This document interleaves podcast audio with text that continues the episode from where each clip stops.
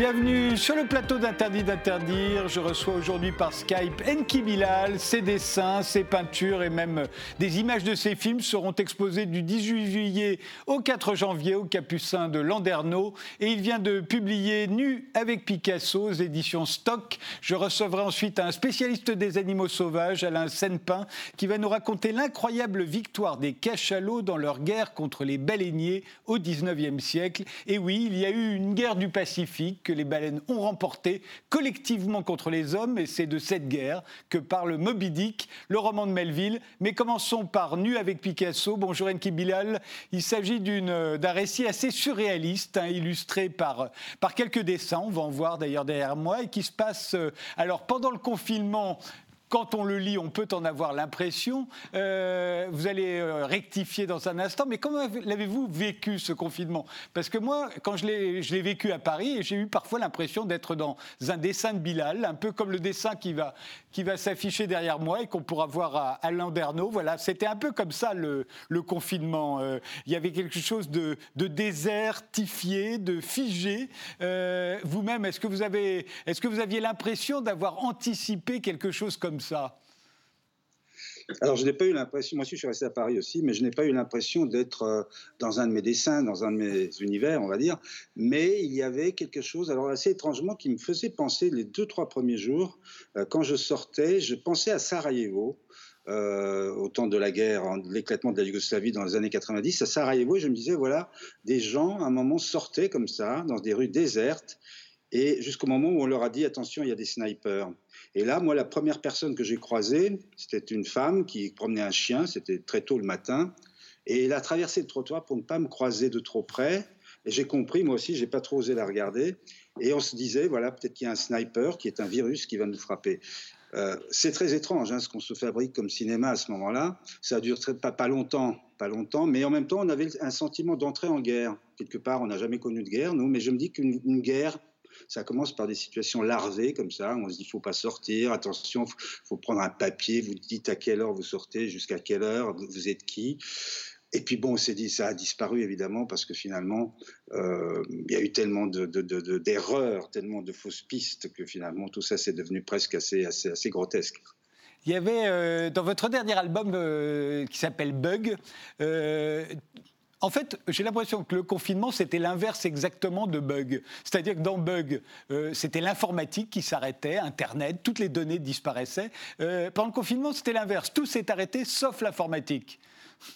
Exactement ça, c'est un revers complètement euh, surprenant, étonnant, mais en même temps, j'avais déjà pensé, comme beaucoup d'auteurs et de science-fiction, et pas, forcément et simplement, euh, à une pandémie. C'est un sujet qui traîne depuis très longtemps hein, dans l'esprit des gens, des auteurs, des écrivains. Et, mais je n'ai jamais voulu l'aborder parce que je le trouve extrêmement tragique, extrêmement déprimant, euh, euh, sans, sans, aucune distance possible, alors que le bug informatique permet cette distance. précisément parce qu'on est tellement addict et que euh, c'est un, effet de boomerang, c'est-à-dire on est heureux en ce moment avec cet, univers numérique, on en profite, on en, use et on abuse, et finalement si ça nous revient en boomerang, ça devient presque, presque amusant, étrange, et c'est une analyse intéressante à faire. Euh, et donc effectivement, euh, le numérique a sauvé sans doute des vies parce que d'un confinement, on imagine ce que c'est quand on est mal logé dans Paris. Heureusement qu'il y a ces petits écrans qui ont permis peut-être de, respirer.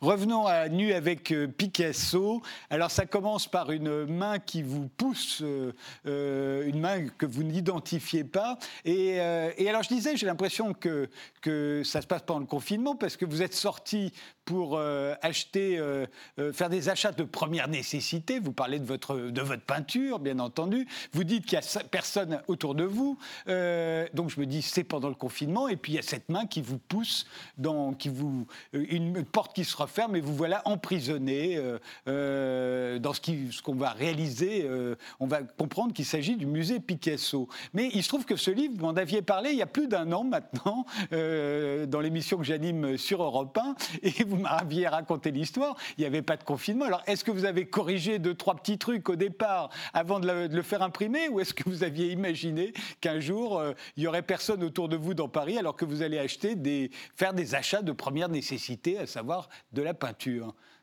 Non, non, c'est vraiment, j'ai rien retouché, absolument rien. Euh, mais cet isolement imaginé, c'était en fin de compte pour mieux euh, aborder le sujet du livre. Et le sujet du livre, c'est la création. Et je me retrouve propulsé dans un endroit, je pense que c'est qui s'appelle PP, donc deux lettres, la lettre P deux fois. Donc je pensais que c'était une prison politique, parce que tout. Et puis en fin de compte, non, c'est le musée Pablo Picasso. Et, euh, et en fin de compte, voilà, c'est une rencontre.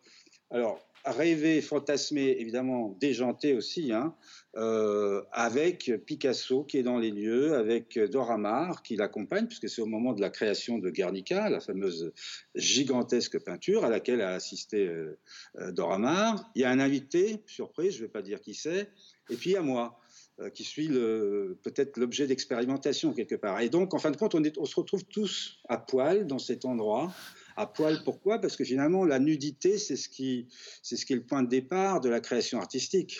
Je dire que euh, l'humain, c'est pour moi le sujet le plus important, et l'humain évidemment débarrassé de tout ce qui est anecdotique, à savoir vêtements, pilosité, etc. Donc on est nu.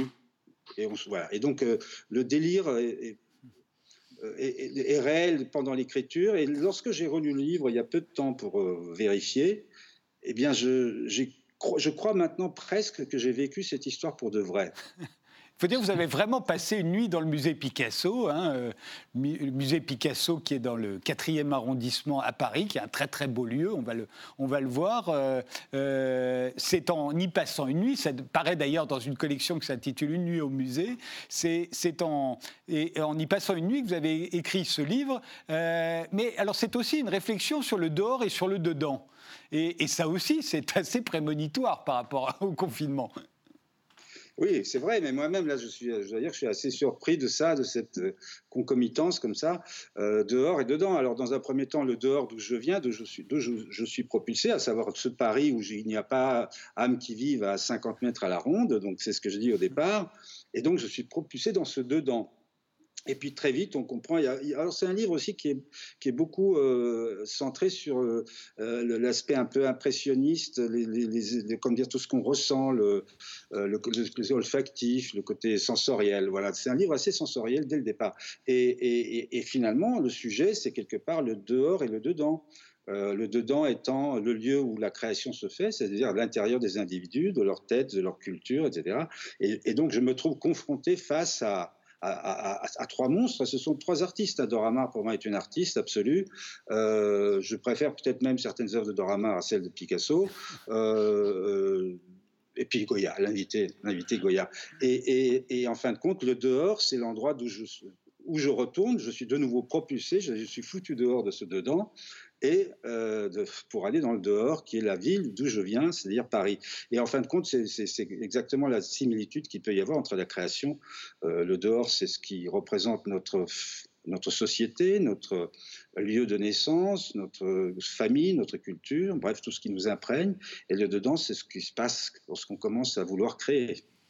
Alors, vous allez vous retrouver euh, à, dessiner, ou plutôt à redessiner des œuvres de Picasso, puisque la première sur laquelle vous tombez, c'est La femme au vase, qui se trouve euh, alors à la fois sur la tombe de Picasso, hein, mais aussi euh, au musée Reina Sofia à Madrid et au musée Picasso. Alors la, voici redessinée par, euh, par Enki Bilal, mais vous allez vous retrouver à, redessiner, puisqu'au moment où vous découvrez Picasso, il est en train de, de dessiner le meurtre, c'est-à-dire l'assassinat de Marat par Charlotte Corday. Là aussi, vous vous allez intervenir, à tel point même que c'est peut-être vous qui êtes Marat dans l'histoire, c'est le côté surréaliste, mais vous allez vous, remettre à redessiner euh, le Charlotte Corday euh, plongeant son couteau euh, dans le corps de Marat.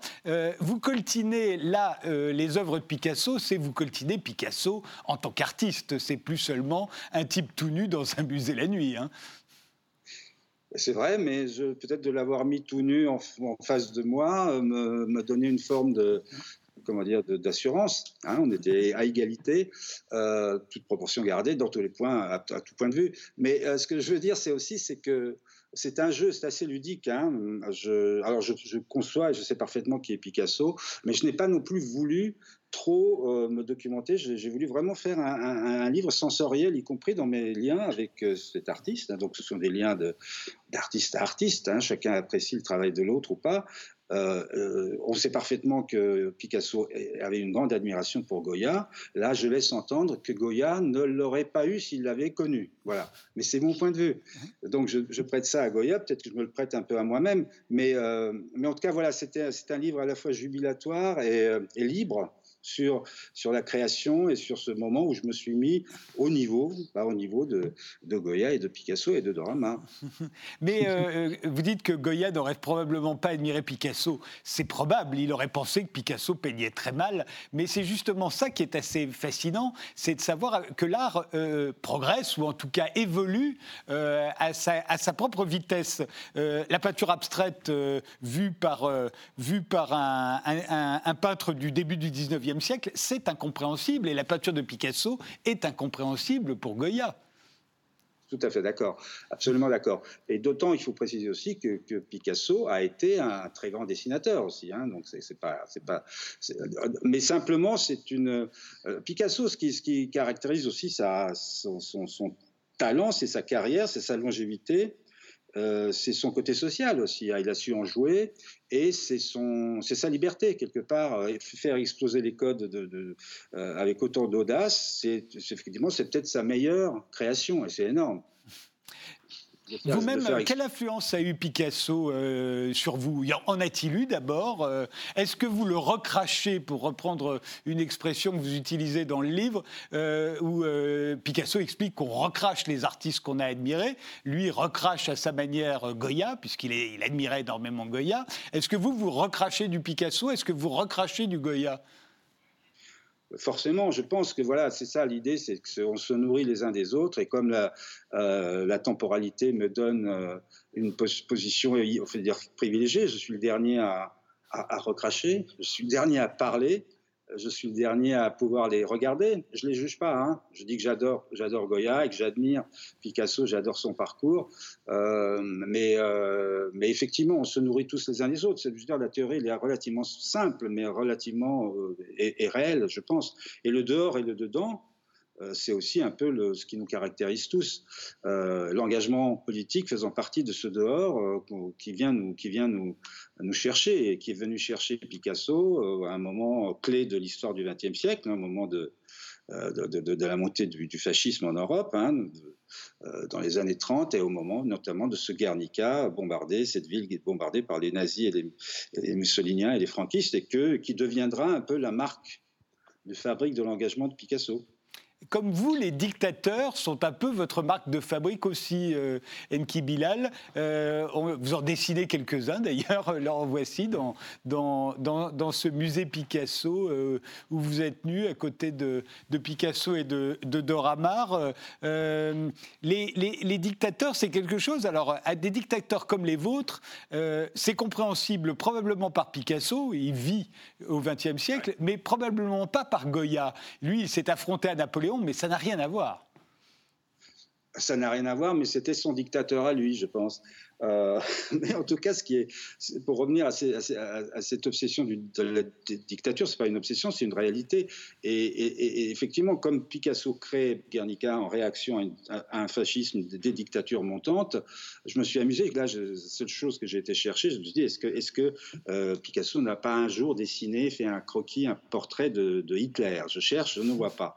Euh, je tombe sur Staline, par contre, il en a fait un. Alors Hitler, du coup, je dis, je vais en faire un à la manière de Picasso. Donc il est dans le livre, ce, portrait d'Hitler.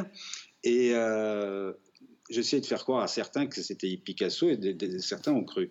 Euh, et, euh, et le, quant, à, quant à Staline, ça c'est très intéressant, c'est une histoire que je ne connaissais pas. à la mort de Staline en 1953, Aragon, à la demande du Parti communiste français, Aragon demande à Picasso, qui était son ami, lui demande Est-ce que tu peux pas nous faire un portrait de Staline? Un grand homme vient de s'éteindre, donc on applaudit tous le grand homme.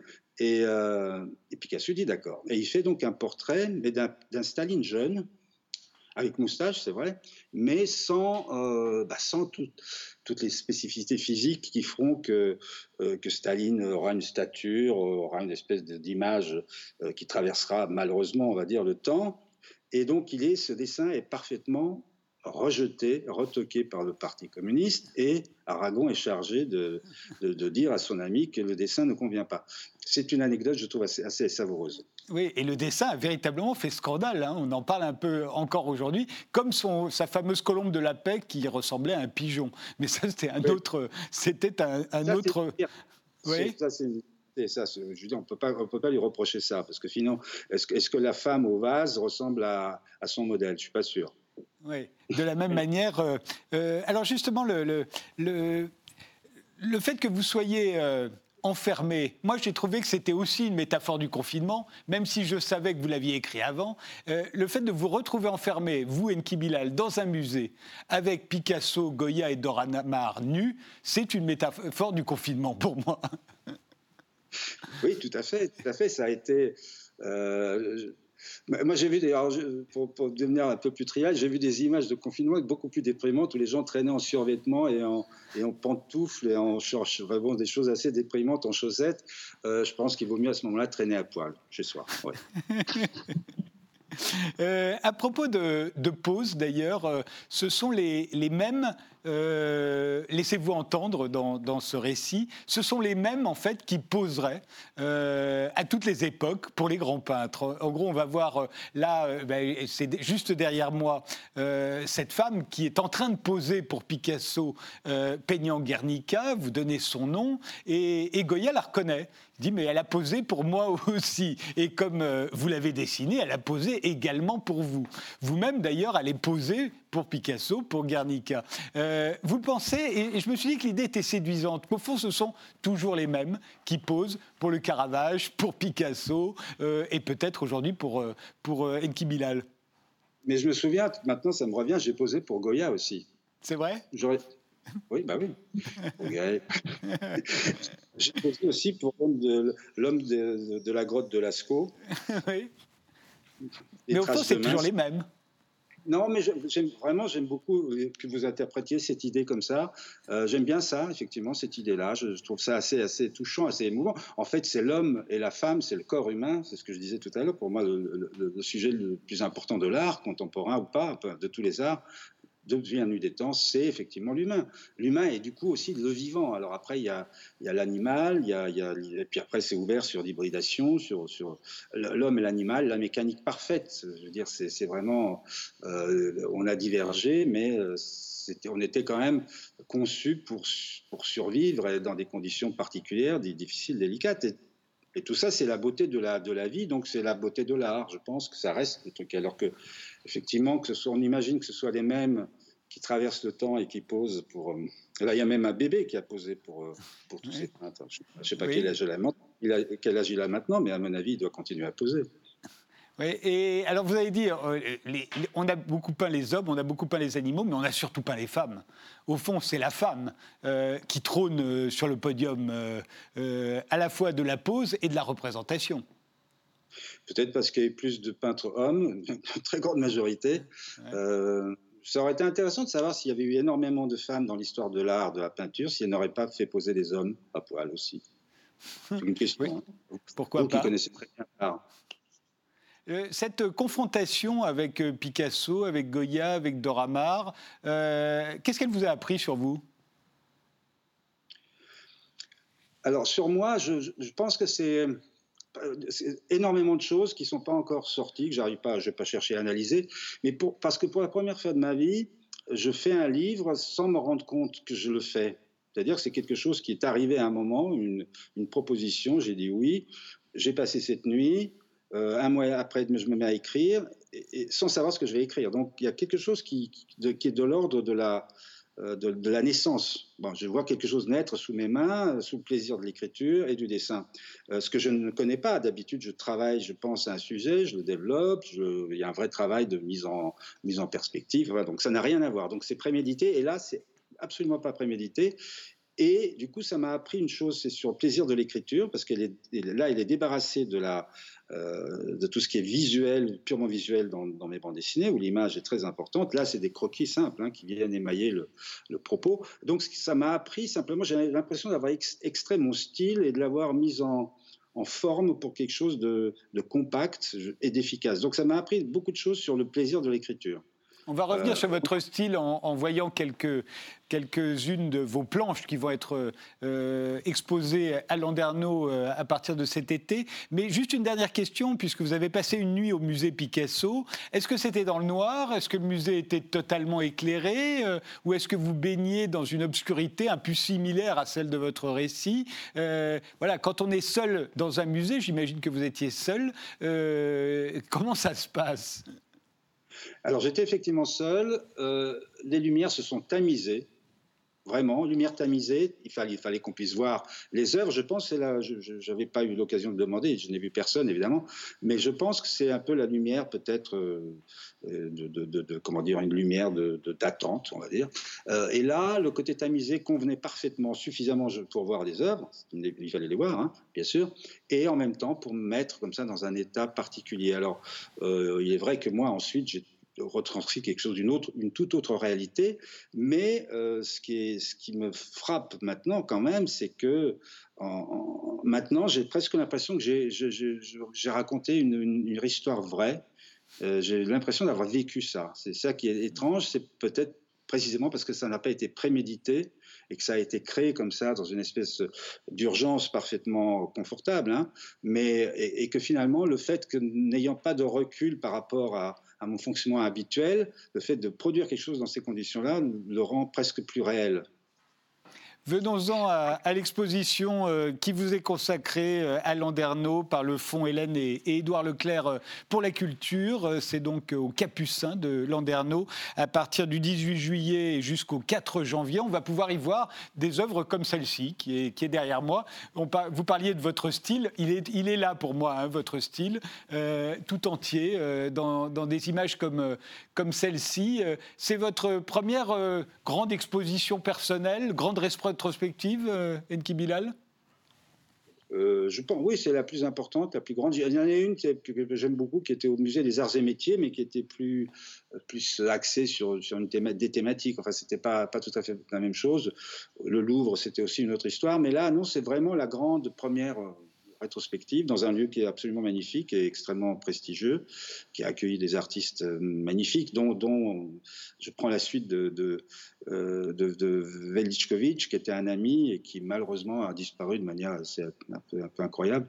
Et euh, voilà, donc c'est une, c'est une vraie grande exposition donc avec des thématiques et des mises en perspective avec d'autres artistes du passé précisément, dont, dont mon nouvel ami Goya dont Goya, euh, mais aussi Bacon, que vous citez également dans le, dans le livre. Il y, a, pas mal effectivement de comparaisons. On voit qu'ils vous ont influencé hein, euh, réellement. Comme, comme Picasso, on s'apercevait qu'il avait été influencé lors de l'exposition Picasso et ses maîtres. On voyait comment il s'était euh, confronté lui-même à des gens comme Goya, justement. revenons sur le style. Vous êtes certainement un des, un des des dessinateurs euh, euh, qui a le plus influencé notre vision du futur. Est-ce que vous en êtes conscient? Euh, oui, oui, parce qu'on me le dit et que mais, que, mais, surtout, je pense, parce que tout ce que j'ai fait pour l'instant a été visible, a été vu, a été lu, donc j'ai cette chance énorme.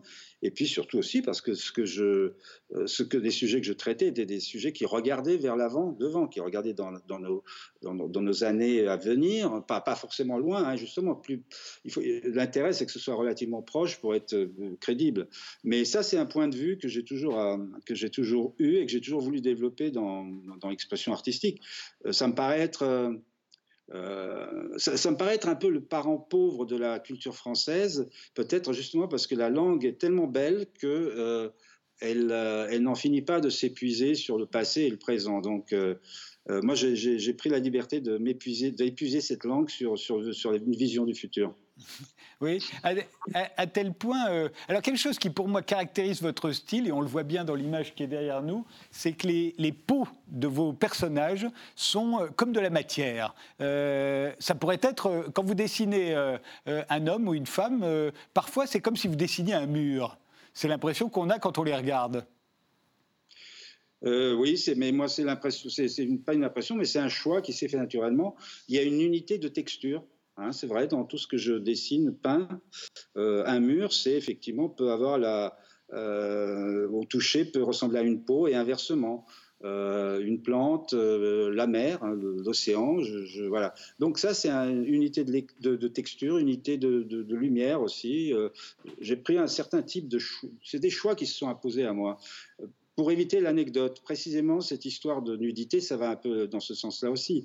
Euh, c'est comme, euh, par exemple, les, chevelures. Moi, c'est quelque chose que j'ai de plus en plus de mal à, peindre parce qu'une chevelure, ça marque. Euh, c'est l'anecdote, l'anecdote d'une époque, d'un style, d'une mode, et, tout ça, ça finit par brouiller la visibilité de l'humain. Donc, de plus, et, même la nudité toute pur, euh, ça aussi, ça ramène à quelque chose de, biblique. Et du coup, j'ai besoin aussi de, faire des secondes peaux. Hein. Même les, coiffures, ce sont des, secondes peaux sur le crâne. Donc, ça, ce sont des choses que je ressens et que j'ai besoin de montrer. Merci euh, Nki Bilal. L'exposition euh, se tiendra du 18 juillet au 4 janvier à Landerneau. Au fond, Hélène et, Édouard Leclerc pour la culture et Nu avec Picasso est édité chez Stock dans la collection Une nuit au musée. On se retrouve juste après la pause avec Alain Senpin qui va nous raconter l'incroyable victoire des cachalots dans leur guerre contre les baleiniers au 19e siècle, un sujet qui pourrait inspirer Nki Bilal. À bientôt Nki. Très beau sujet, merci.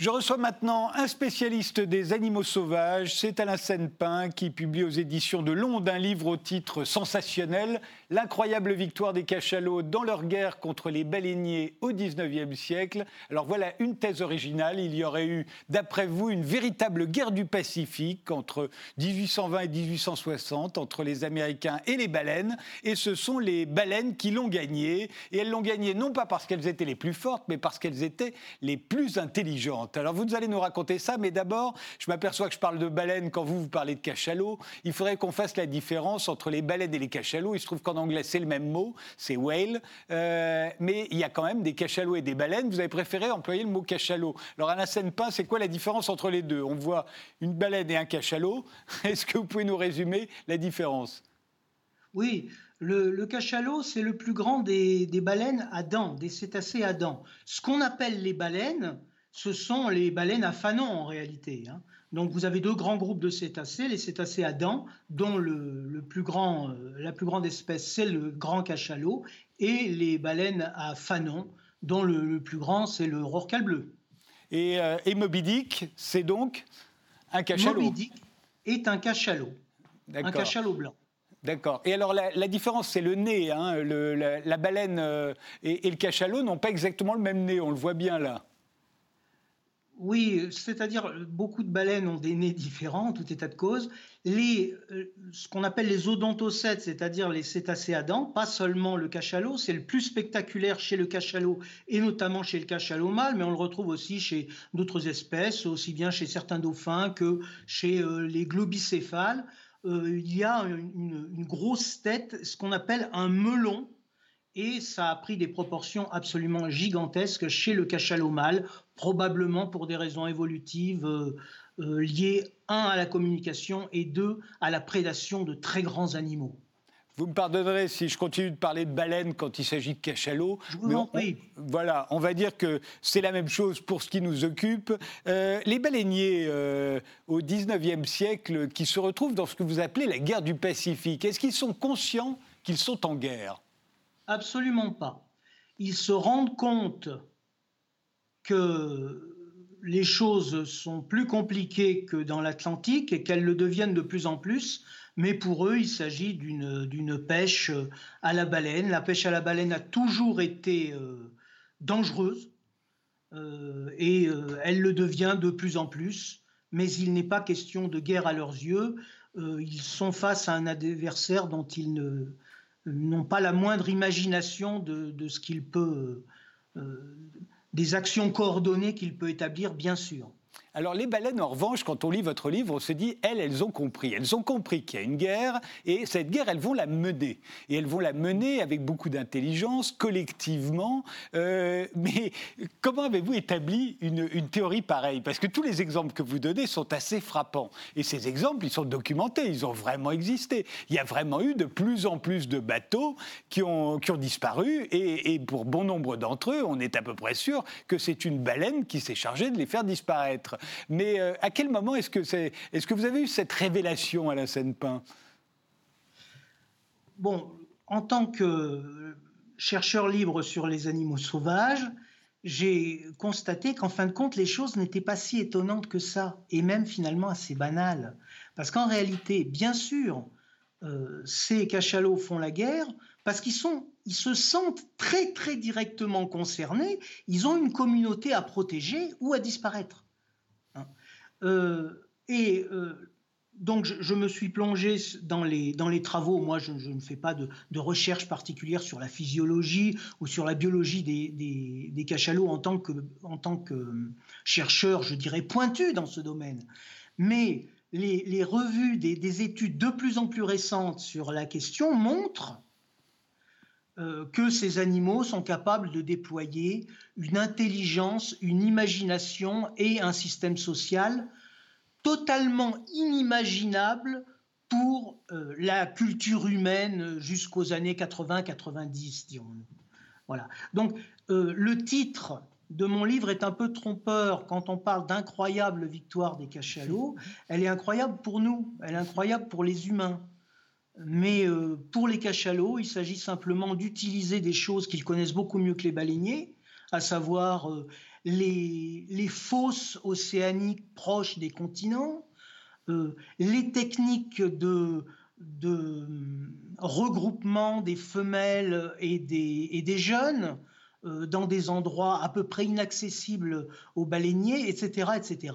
et une attitude plus offensive, mais à la marge, même si c'est la seule qui a été retenue, euh, pour mettre, euh, je dirais, la, pression morale sur leurs adversaires. Et alors, pression pourquoi, mentale. Pourquoi est-ce que cette guerre, les cachalots, vont-ils la livrer dans le Pacifique et pas dans l'Atlantique, où ils ont souffert également? Et, et pourquoi c'est Nantucket euh, que vous citez, qui est pour vous une, superpuissance à l'époque, hein, l'île de Nantucket, où commence d'ailleurs euh, Moby Dick, euh, et, et, Nantucket, c'est dans l'Atlantique. Et pourquoi est-ce que ça va se passer avec les Américains et pas avec les Européens qui chassent et qui ont chassé dès le XVIIIe siècle les baleines autour des Açores notamment, de façon souvent très violente hein, Alors, on va passer assez vite sur le XVIIIe siècle, enfin, sur les XVIIe et XVIIIe siècles. Effectivement, dans le, au XVIIe siècle, c'est d'abord les Hollandais, hein, puis, euh, puis, puis les Anglais. Les Anglais vont continuer d'ailleurs euh, au XVIIIe et dans une grande partie du XIXe siècle, dans le Pacifique comme les Américains, mais à une échelle infiniment moindre. Euh, les Américains, ce que l'on sait relativement peu, c'est que l'activité baleinière fonde les États-Unis d'Amérique en tant que tels.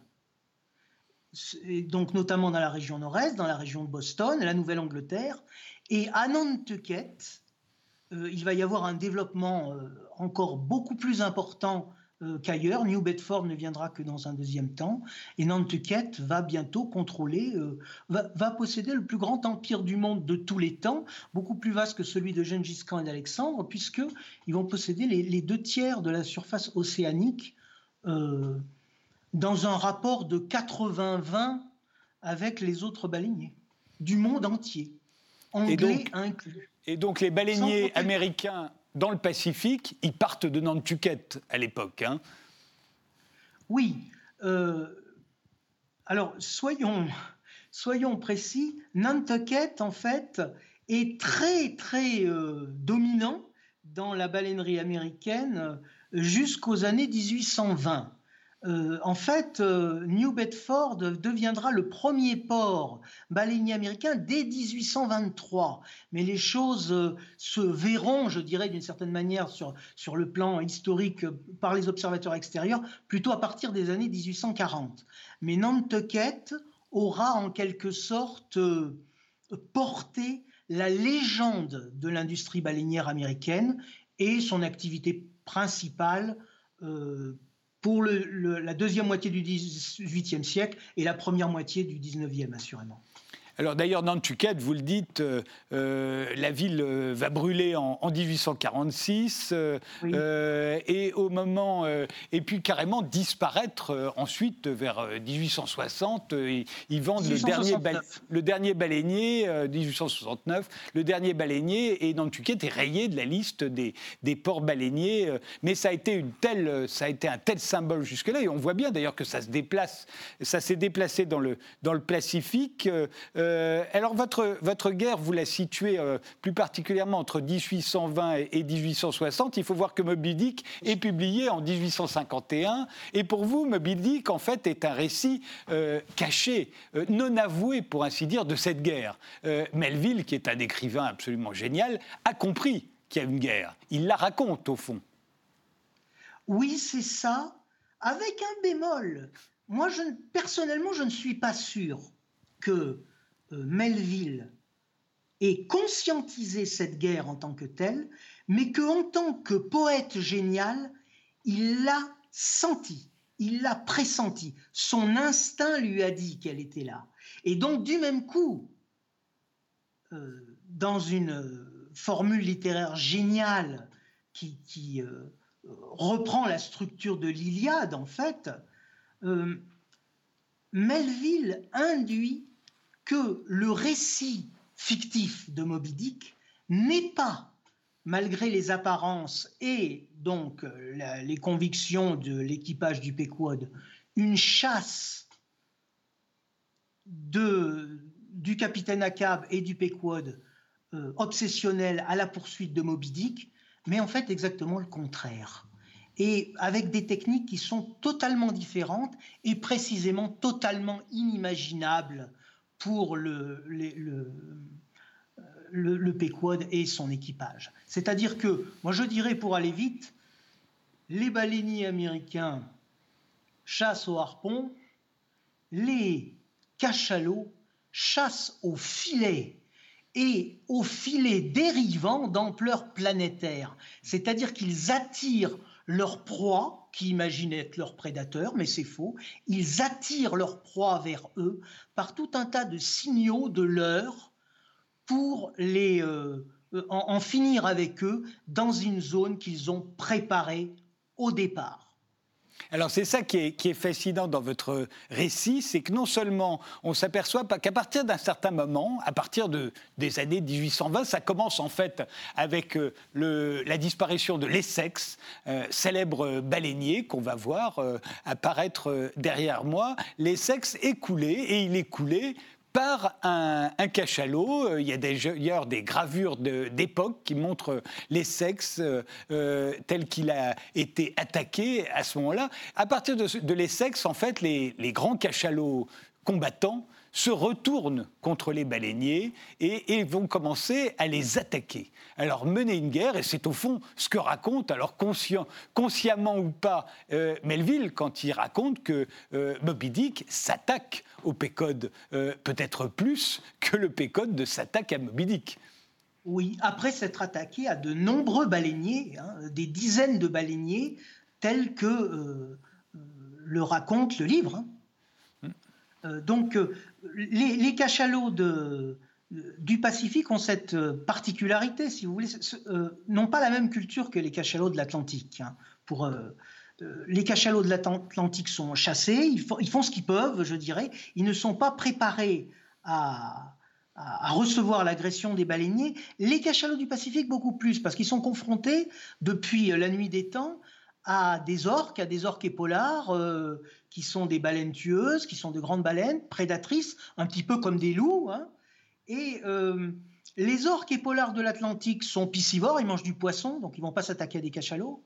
Alors que dans le Pacifique, c'est différent. Et donc, du même coup, depuis des, siècles et des millénaires, les cachalots ont développé tout un tas de réponses vis-à-vis -vis de ces orques qui attaquent les cétacés. Et ils sont donc mieux préparés à la, à, l'agression euh, que leur fait euh, subir les baleiniers. Maintenant, 1820, en fait, on n'en sait rien. Moi, j'ai fixé ça un peu arbitrairement. Hein. Je ne suis pas sûr que cette, euh, cette destruction du, de l'Essex par le, par le grand cachalot marque un commencement. Hein. Parce qu'en réalité, dès le départ, dès l'arrivée de, des baleiniers dans le Pacifique à la fin des années 1780, début des années 1790, ils se rendent compte tout de suite qu'ils ont des problèmes avec des cachalots plus grands, plus agressifs, et dont ils considèrent qu'ils sont euh, isolés, mais qui sont déjà coordonnés en quelque sorte. Alors, euh, je pense que en fait, c'est au moment des années 10, hein, dans les années 1810-1815, et notamment après la guerre anglo-américaine de 1812-1814, qui leur a permis de souffler, que là, véritablement, euh, prend une prise de conscience qu'il faut, euh, qu'il faut augmenter en échelle. Il faut, il faut je parle bien du côté cachalot, qu'il faut mettre sur pied des plans beaucoup plus élaborés parce que pour le moment, on n'est pas très efficace, on n'est pas suffisamment efficace pour préserver nos populations. Alors évidemment, tout ça est, est c'est une vision que vous avez, mais elle est très pénétrante. Euh, les cachalots formeraient une nation à ce moment-là, euh, une puissance en tant que telle. Euh, il y aurait comme des réunions d'état-major, puisqu'on sait que les cachalots se retrouvent à certains moments, et qu'on sait qu'ils communiquent, on sait qu'ils sont doués, qu'ils ont des sonars, ce que n'avaient pas les bateaux à ce moment-là. on peut imaginer, en vous lisant, effectivement, que vous avez mis le doigt dessus, qu'il y a une vraie, qu'il y a une vraie guerre à ce moment-là, qui est menée par, euh, par ces grands cachalots combattants, dans l'ignorance totale des baleiniers, qui eux, évidemment, ne peuvent pas prêter à ces poissons, même géants, de telle qualité, et, et, par surprise, au fond, par, euh, parce qu'ils ont une agressivité, une organisation et une intelligence exceptionnelle, ils vont finir par les vaincre. C'est-à-dire qu'il y aura de plus en plus de bateaux qui vont disparaître. Vous les énumérez, c'est extraordinaire. Enfin, c'est extraordinaire. Pas pour les marins euh, de l'époque, mais, mais, mais c'est frappant. Oui, les, les, baleinières, les bateaux qui vont à l'assaut des, des, cachalots ont, toujours été détruits, euh, y compris dans l'Atlantique. Hein.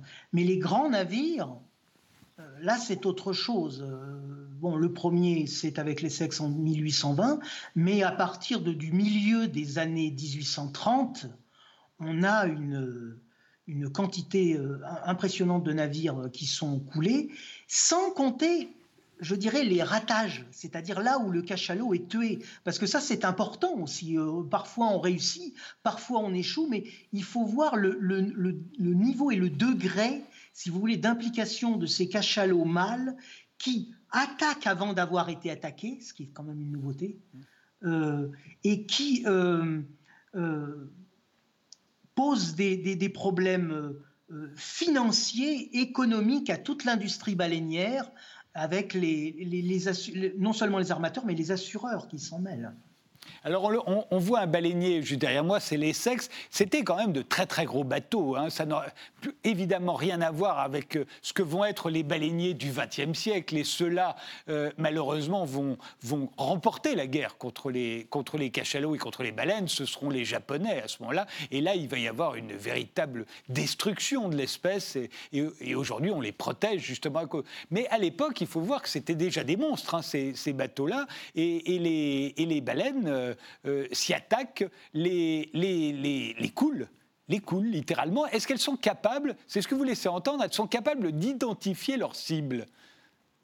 Ah oui, bien sûr, oui, oui. Euh, et non seulement elles sont capables de les identifier, de, de, de s'en souvenir, parce que il y a plus, ce sont des choses qui s'inscrivent dans le temps long.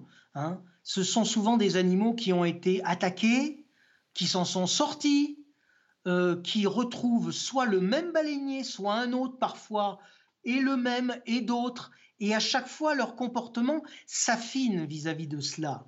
Par contre, la taille des baleiniers, des, navires baleiniers à l'époque, elle n'est pas si colossale que ça. Le réel et le Pequod fictif ne sont pas des si gros bateaux que ça. Ils sont plus gros qu'un cachalot, ça, assurément, mais ils ne sont pas si gros que ça. Euh, par exemple, pour l'Essex, euh, le, second de l'Essex, qui était l'homme fort, de ce, navire, Owen Chase, va se lancer dans une, vengeance obsessionnelle contre les cachalots à bord d'un navire beaucoup plus vaste qui s'appellera le Winslow. Donc euh, il, va prendre la précaution de bâtir un, navire beaucoup plus vaste que, que, l'Essex, pour en devenir capitaine, par exemple. Alors ces réunions d'état-major auxquelles vous faites allusion, que vous imaginez, euh, elles se seraient passées comment? Il y, a, des notions de secteur hein, chez, les, chez les grands cachalots, de territoire tout simplement, euh, et à un moment ils se retrouvent. Alors, le, fin de compte, la, la territorialité chez le cachalot, il faut bien penser que c'est un animal social. Donc son degré de territorialité n'est pas si élevé que cela. Euh, il, y a beaucoup de migration, il, y a surtout beaucoup sur le plan de l'organisation sociale. Euh, les mâles sont avec les femelles et les petits pendant une période de l'année, mais euh, pendant une autre période, ils, migrent vers des latitudes plus hautes. C'est-à-dire que les femelles, en général, hein, de façon statistique, les femelles et les jeunes vont rester toute l'année en zone tropicale, subtropicale, si vous voulez, alors que les mâles, soit par école de mâles jeunes, soit par école de vieux mâles, de d'école ou de cohorte, si vous voulez, vont, eux, se retrouver pendant plusieurs mois de l'année dans l'été arctique, pour une part, pour certains d'entre eux, et dans l'été antarctique, c'est-à-dire avec euh, évidemment six mois de, différence, pour euh, d'autres d'entre eux, euh, dans les régions polaires. Or, on voit que les principaux conflits de cette époque se déroulent en zone tropicale, voire équatoriale. C'est-à-dire que les cachalots mâles, en fait, peuvent prédéterminer, planifier ce que va être l'hiver polaire et l'été équatorial. Et ce, dans les zones polaires où ils sont intouchables à ce moment-là.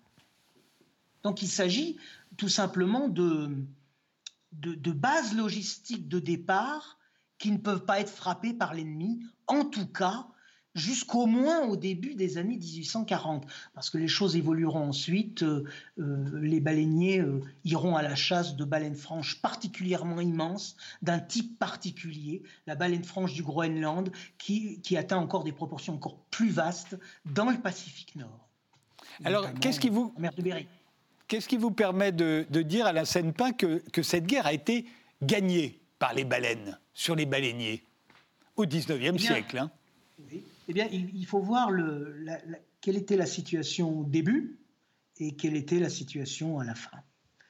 Au début, les euh, processus mentaux, psychologiques, collectifs des cachalots n'étaient pas à même de faire face à euh, une agression. Jusqu'au 1815-1819, euh, Nantucket, c'est la superpuissance maritime mondiale. En 1846, Nantucket brûle. En 1869, il ne lui reste plus un seul navire. Par contre, pendant ce temps, les cachalots ont maintenu et même ont vigorisé un secteur du Pacifique particulier que les baleiniers appelaient le Japan Ground, qui se situe entre euh, les îles Hawaï et les côtes est du Japon, où euh, les populations de, cachalots se sont regroupées, ont essaimé à partir de, cette nouvelle base, de ce, nouveau sanctuaire, et où ils se sont maintenus à peu près jusqu'à la fin des années 1940. Ce qui veut dire que non seulement ils avaient une protection géographique, mais qu'en plus, cette culture acquise de la guerre leur a permis de faire face tant qu'elle n'a pas été massive euh, à l'industrie moderne avec les navires-usines, les canons lance-harpons, euh, tout ce qui euh, concerne les inventions de Thomas Welcome Royce, Sven Freund, etc., etc., sont de peu d'efficacité. Jusqu'à l'épisode de, de, d'après la guerre de 1946. Hein. Mais juste, et là, dans, ce cas-là, c'est parce qu'on va bâtir énormément de bateaux absolument immenses et là totalement, euh, totalement euh, indestructibles pour les cachalots. Mais dans un premier temps, les cachalots vont les attaquer et il y aura des cas où les, navires baleiniers seront coulés. Il y aura un navire soviétique qui sera coulé en 47, un navire norvégien en 63, euh, il y aura un navire japonais à une date que j'ai oubliée, mais dans les années 50. Donc, si vous voulez, ce processus de guerre sera maintenu et ce qui aura été un atout pour les cachalots au XIXe siècle sera un handicap pour eux au cours de la deuxième moitié du XXe, parce qu'ils seront confrontés à un adversaire tel et en utilisant une, une stratégie euh, ancienne en quelque sorte. Quoi. C'est un peu comme la France qui utilise en 40 la même technique qu'en 14. Bon, ben ça marche pas. Et ils se font euh, quasiment génocider deux derniers détails que vous faites remarquer pour comprendre l'importance euh, même symbolique euh, des, des cachalots, en tout cas de l'industrie baleinière euh, aux États-Unis. Premièrement, le Mayflower, sur lequel arrivent les pèlerins, les premiers pèlerins aux États-Unis, c'est un ancien baleinier dites-vous. Et puis Pinocchio, la version de, de, Walt Disney, le dessin animé, où on voit Pinocchio et Geppetto se retrouver dans le ventre d'une baleine. Ben dans le roman de Collodi, c'était un requin. C'est une idée de, de Walt Disney, c'est une idée américaine que de l'avoir transposée en baleine. Oui, c'est une idée de Walt Disney. Euh, le requin de Collodi est absolument euh, effrayant. Hein il, fait 13, euh, 13 mètres de haut, 1 km de long, enfin bon, j'en passe des meilleurs. Mais il n'en reste pas moins que Walt Disney l'a, euh, transformé en cachalot, ou plus exactement en créature surréelle cachalomorphe, mais qui a des fanons, des, des, bandes comme les balénoptères, et de manière plus significative encore, si vous voulez, c'est que c'est le seul dessin animé de, Walt Disney qui ne correspond pas du tout au canon euh, habituel. C'est un film d'horreur. Il s'agit d'un film d'horreur où, euh, Pinocchio et, les autres enfants vivent dans une terreur explicite, avec les yeux totalement exorbités, et ce cachalot n'est pas un cachalot, c'est un monstre de l'enfer le, film est, réalisé en, 1940, hein, je le rappelle. Et, la guerre euh, euh, contre les Japonais va bientôt venir et il y aura une production littéraire spécifique euh, où les cachalots légendaires du 19e siècle seront tués à ce moment-là dans des petites historiettes au moment où les, où, les Japonais, où on n'est pas encore à Guadalcanal, c'est-à-dire où les Japonais risquent concrètement de conquérir l'Australie et de contrôler le Pacifique. Merci Alain Senpin. Euh, l'incroyable victoire des cachalots dans leur guerre contre les baleiniers au XIXe siècle est paru aux éditions de Londres. Merci de nous avoir suivis et rendez-vous au prochain numéro.